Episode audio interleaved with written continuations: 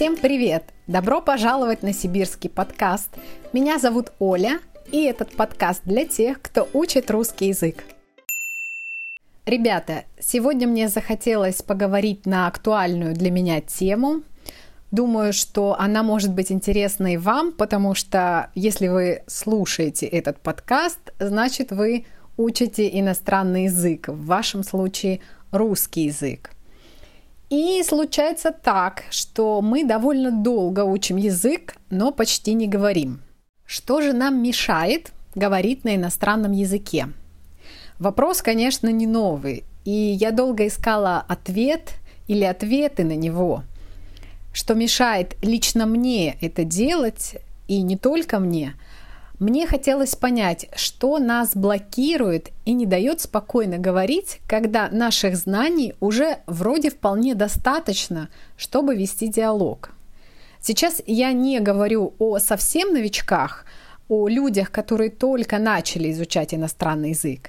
Речь идет о тех, кто приближается к среднему уровню и выше – когда мы хотим применить наши знания и уже получать удовольствие от общения, но есть некоторые вещи, которые нам мешают, как технически, так и психологически. Нам любят давать совет, если хочешь научиться говорить, то надо говорить. Но этот совет какой-то поверхностный и слишком общий. Все и так это понимают, но легче не становится пока мы не поймем, что именно нам мешает, то так и будем либо совсем молчать, либо говорить мало, избегая разговора сознательно или бессознательно. А еще говорят, что не надо фокусироваться на препятствии, чтобы двигаться к цели. И я согласна с этим абсолютно, но полагаю, что полезно знать о существовании препятствий, чтобы умело обходить его стороной – и, как правило, препятствие бывает не одно. Поэтому я посмотрела на себя и на моих коллег и друзей и выбрала пять таких препятствий. Пять – красивая цифра. Они стоят в произвольном порядке, и нет более важных или менее важных. У разных людей эти препятствия, проблемы могут иметь разный вес. То есть влиять э, какое-то больше, какое-то меньше. Давайте их рассмотрим. И первое препятствие – стремление к совершенству. Не могу сказать сразу правильно или так, как мечтаю, поэтому не говорю никак. Ребята, ну это классика.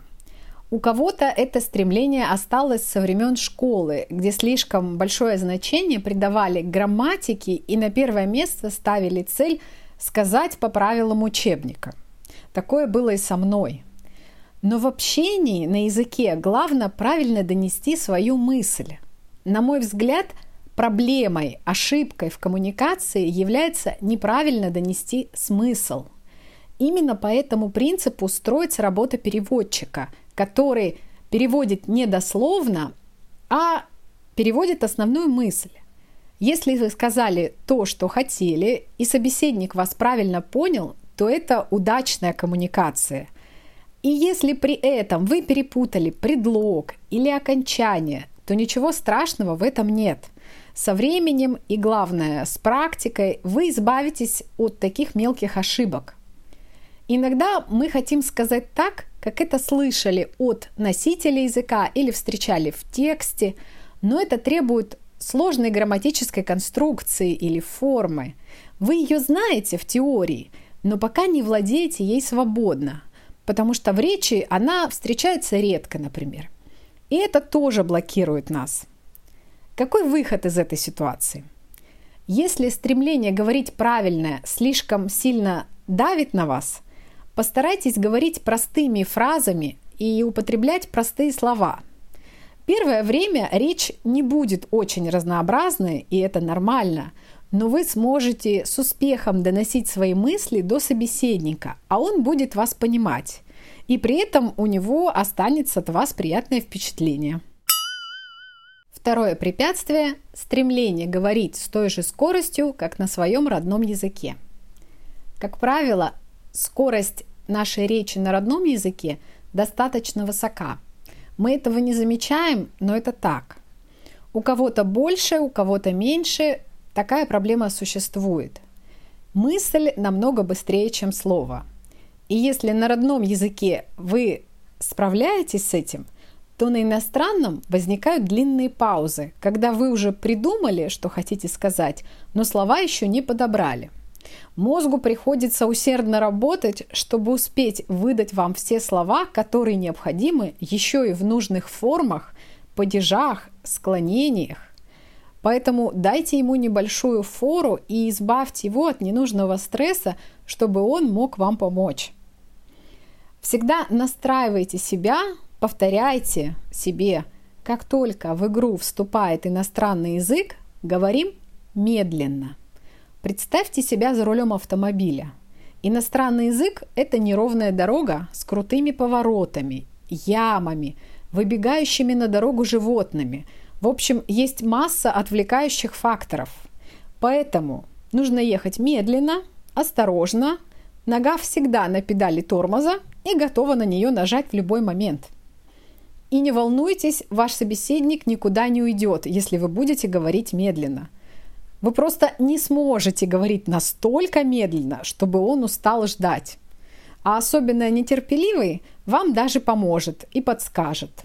И важно помнить, что скорость не равно ритм речи или смысл сказанного. Можно говорить медленно, но выразительно и интересно – а можно говорить быстро, монотонно, к сути так и не перейти, а слушатели тем временем... А можно говорить вот так, никто ничего не понимает, потому что у вас нет никаких акцентов, пауз, вы стремитесь сказать все сразу, невозможно ничего понять, потому что другой человек не успевает следить за вашей мыслью. Тяжело? Очень тяжело. Кроме того, если вы говорите с носителем языка и при этом не идеально произносите все звуки, как это часто делают иностранцы – это нормально, то и собеседнику нужно время, чтобы привыкнуть к вашей манере говорить, произносить слова. Если вы будете спешить, то он ничего не поймет из родного языка. В общем, если вы из тех, кто склонен говорить быстро, и вам трудно сбавить скорость, постарайтесь проследить за собой и начать говорить медленнее сначала на родном языке. Причем сильно медленнее – Сделайте упражнение, почитайте вслух медленно на родном языке и посмотрите, как это звучит. А потом почитайте вслух на иностранном языке, медленно и разборчиво. Это поможет вам понять, какой темп речи для вас наиболее комфортный. Третье препятствие – дискомфорт или даже стресс – который возникает из-за того, что существует большая разница между нашим уровнем развития как личности и возможностью, а точнее невозможностью выразить это на иностранном языке, по крайней мере на начальных этапах. Речь – это часть нашего портрета, нашей презентации. Как я выгляжу на этом языке? Никто не хочет выглядеть так себе. Приведу пример. Возьмем любого взрослого, образованного человека, начитанного, профессионала своего дела, может быть уже родителя или даже больше. Этим может быть любой из нас. У нас огромный багаж знаний и опыта в разных сферах. Мы учим иностранный язык, и когда приходит время говорить, стесняемся. Нам дискомфортно от того, что все наши заслуги, опыт и знания не видны, когда мы объясняемся на иностранном языке на уровне гораздо более упрощенном, элементарном, чем тот, на котором мы привыкли мыслить и говорить, используя родной язык. Нам не хватает словарного запаса, умения в нужный момент пошутить и так далее. Это абсолютно нормальное желание человека выглядеть достойно. И если вы замечаете за собой такое, я замечаю за собой такое, то нужно просто принять этот факт и понять, что наш уровень языка на данном этапе не характеризует нас как личность в целом. И уж тем более не характеризует нас плохо. Наоборот, мы взялись за дело сложное, И это вызывает уважение у окружающих. Я это вижу по своим друзьям и по своим знакомым. И то, что сразу не получается что-то, это нормально. Взрослые постоянно забывают, что такое учиться и ошибаться. Чем старше мы становимся, тем реже мы учимся. Дети гораздо проще воспринимают свои ошибки, провалы или неумение что-то делать. Они просто делают дальше. Поэтому выход один – продолжать. Мы точно будем говорить лучше, если не бросим. Четвертый пункт – это стремление говорить на том же уровне, на котором мы понимаем, или именно так, как мы понимаем. Поясню. Этот пункт характерен для тех, кто много слушает и хорошо понимает иностранную речь, или много читает и хорошо понимает сложные тексты, но пока навыки говорения отстают. Поэтому возникает дисбаланс, который в свою очередь порождает дискомфорт и чувство недовольства собой. Я так круто все понимаю, много слов знаю, но сказать не могу. Потому что есть два типа словарного запаса. Активный, которым мы пользуемся регулярно, и пассивный, который мы понимаем, но используем очень редко. Когда я говорю словарный запас, я имею в виду не только отдельные слова, но и фразы, словосочетания, даже целые предложения. Активный словарный запас в несколько раз меньше, чем пассивный. И мы никогда не будем полностью использовать в речи свой пассивный словарный запас. На родном языке то же самое. И поэтому не стоит оценивать уровень э, владения языком по знанию или незнанию э, каких-то редких слов и выражений, которые нам когда-либо встретились. Пассивный словарный запас формируется достаточно быстро – но он очень медленно переходит в активный. И главное, до конца никогда не перейдет. Понимать услышанное или прочитанное мы всегда будем лучше, э, но говорить мы, как правило, так не будем. Поэтому не стоит стремиться постоянно пополнять только пассивный словарный запас. Он и так спокойно пополнится, освоится через чтение или прослушивание аудио. Чтобы говорить спокойно на повседневные темы, имеет смысл сосредоточиться на освоении именно активного словарного запаса, то есть полезных повседневных выражений, часто употребляемых оборотов, а, слов и так далее. И если вы сейчас чувствуете, что разрыв между пассивным словарным запасом и активным слишком большой, и он не уменьшается, значит стоит поработать именно над расширением активного. Но есть небольшое исключение – профессиональная лексика. Если вам необходимы слова, например, из области авиации для работы, то, конечно, их нужно переводить из пассивного словарного запаса в активное использование.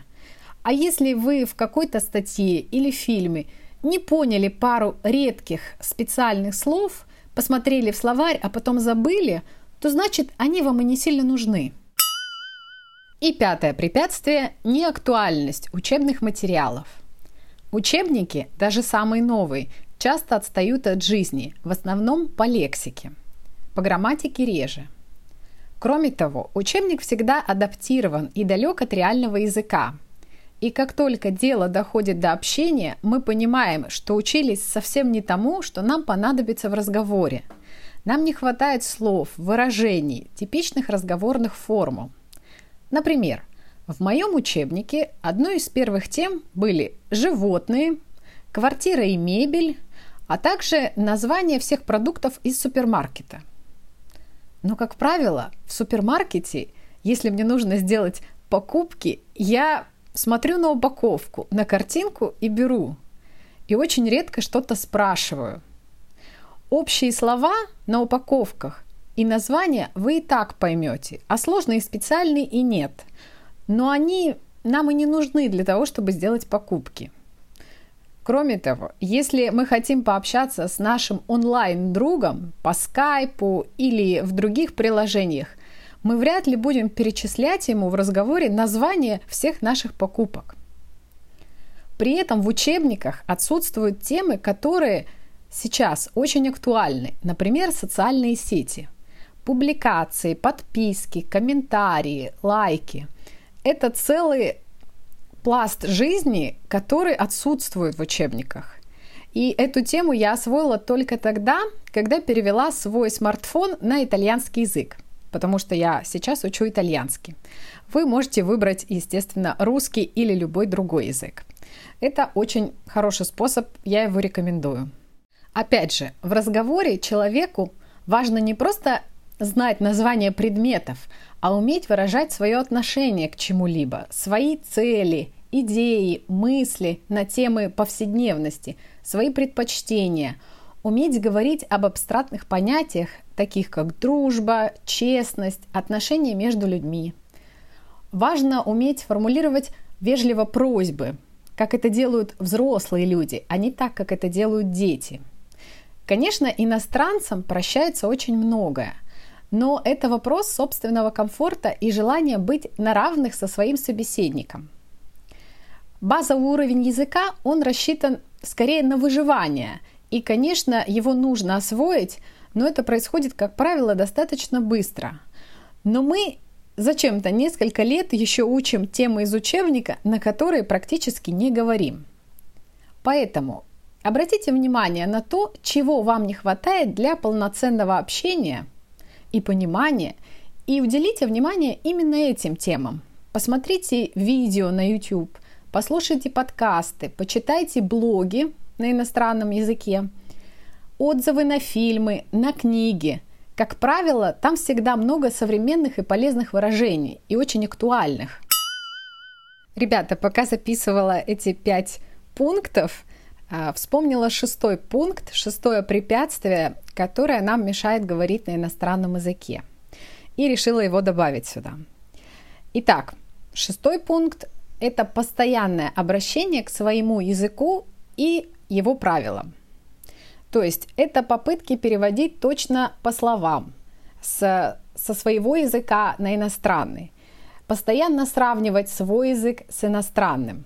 На моем языке это так, и это очень логично, почему на другом не так. Здесь э, можно сделать только одно – это смириться и принять иностранный язык. Не пытаться искать везде логику и объяснение – Иногда вы ее найдете со временем, иногда нет. Но это не должно мешать вам говорить здесь и сейчас. Поэтому отпустите свой язык, пока говорите на иностранном, и примите правила игры иностранного языка, даже если они вам не нравятся или кажутся нелогичными. Чем больше вы с ними боретесь, тем сложнее вам говорить, и тем дальше вы отдаляетесь от желаемого результата.